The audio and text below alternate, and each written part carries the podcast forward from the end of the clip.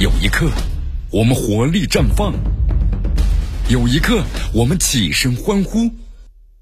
这就是运动的魅力。大话体育，让你身临赛场，聆听运动带来的精彩。大话体育，这里是大话体育，我江南，继续锁定 FM 九十六点七绵阳广播电视台综合广播剧，关注我们的节目。好，咱们首先来关注一下这个东亚杯啊。我们东亚杯的比赛呢，在昨天晚上就开始了。好，大家呢其实也非常关注，因为中国足球的话呢，除了东亚杯，再往后的话呢，你看今年下半年世界杯就要开始了，咱们中国队啊也没什么事情的可做啊，所以说对于东亚杯呢，相对来说还是比较关注的啊，这也是对咱们中国足球的我们说一次这个检阅吧。在昨天呢，进行了日本队和中国香港队的比赛啊，最终结果呢，日本队是六比零战胜中国香港队。好，我们再来关注一下，其实在这次东亚杯当中啊，对于年轻的球员为主的国足来说呢，能不能够击败中国香港呢，成为东亚杯我们说战绩的重要的考量啊。日本、韩国呢，其实不用多想，他们呢肯定想拿这个冠军，因为要考察一下世界杯的整个的阵容啊。四个月之后就要迎来世界杯的比赛了。啊，所以说东亚杯的话呢，对于日本和韩国两支球队来说呀，挺重要，练兵的舞台嘛。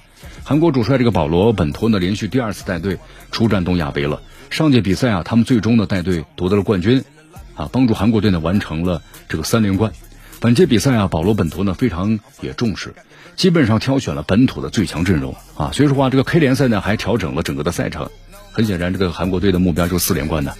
你看，他们主教练也说了嘛，我们有机会呢和二零一九年不同的这个体验啊。当时我们在比赛开始之前一周的集中和训练，但这一次的话呢，我们没有那么充裕的时间，因为联赛呢正在进行当中。但我们会尽力而为，力争呢再次的夺冠。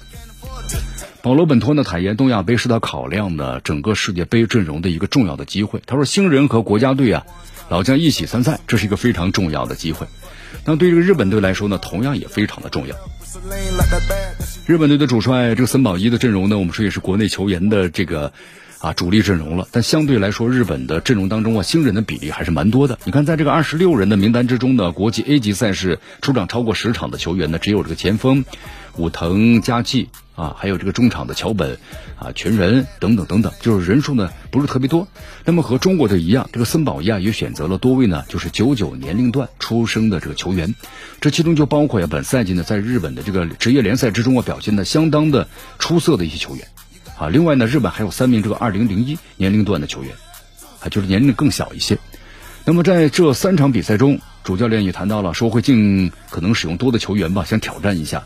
那么参加比赛的球员们呢，都是活跃在这个接联赛的球员。如果我们能够一位赢得冠军而战，那么将展示呢日本球员的价值。森保一同样表示，东亚杯呢是世界杯考量的一个重要的舞台，所以说对世界杯啊抱有想法的球员都会有机会。我将在东亚杯上呢去考察球员的能力。好，咱们中国队啊，我们说正在成长，对吧？年龄这次平均年龄是最年轻的了，要踢出自己的这个比赛。本届东亚杯男足的四支参赛队伍当中呢，我们说国足。啊，只带了二十四名球员，那么其他三队啊都报满了二十六人。由于这个阵容呢，基本上是以二十三岁球员为主，所以说蒋光太和谭龙两名这个超龄的球员是中国队最年轻的球员啊。呃，不，他们不是最年轻的，是咱们的平均年龄二十二点六岁是最年轻的。但这个其他三支球队啊相差不大，中国香港的平均年龄是二十六点四岁，韩国是二十五点五岁，日本呢是二十五点四岁。那么身高呢，我们说这个身价最高啊。简称身高，身价最高的球员呢是韩国队当中啊效力于这个俄超联赛的黄振范，三百万欧元。那么韩国队目前总身价达到两千二百二十万欧元，略低于日本队的两千五百零五万欧元。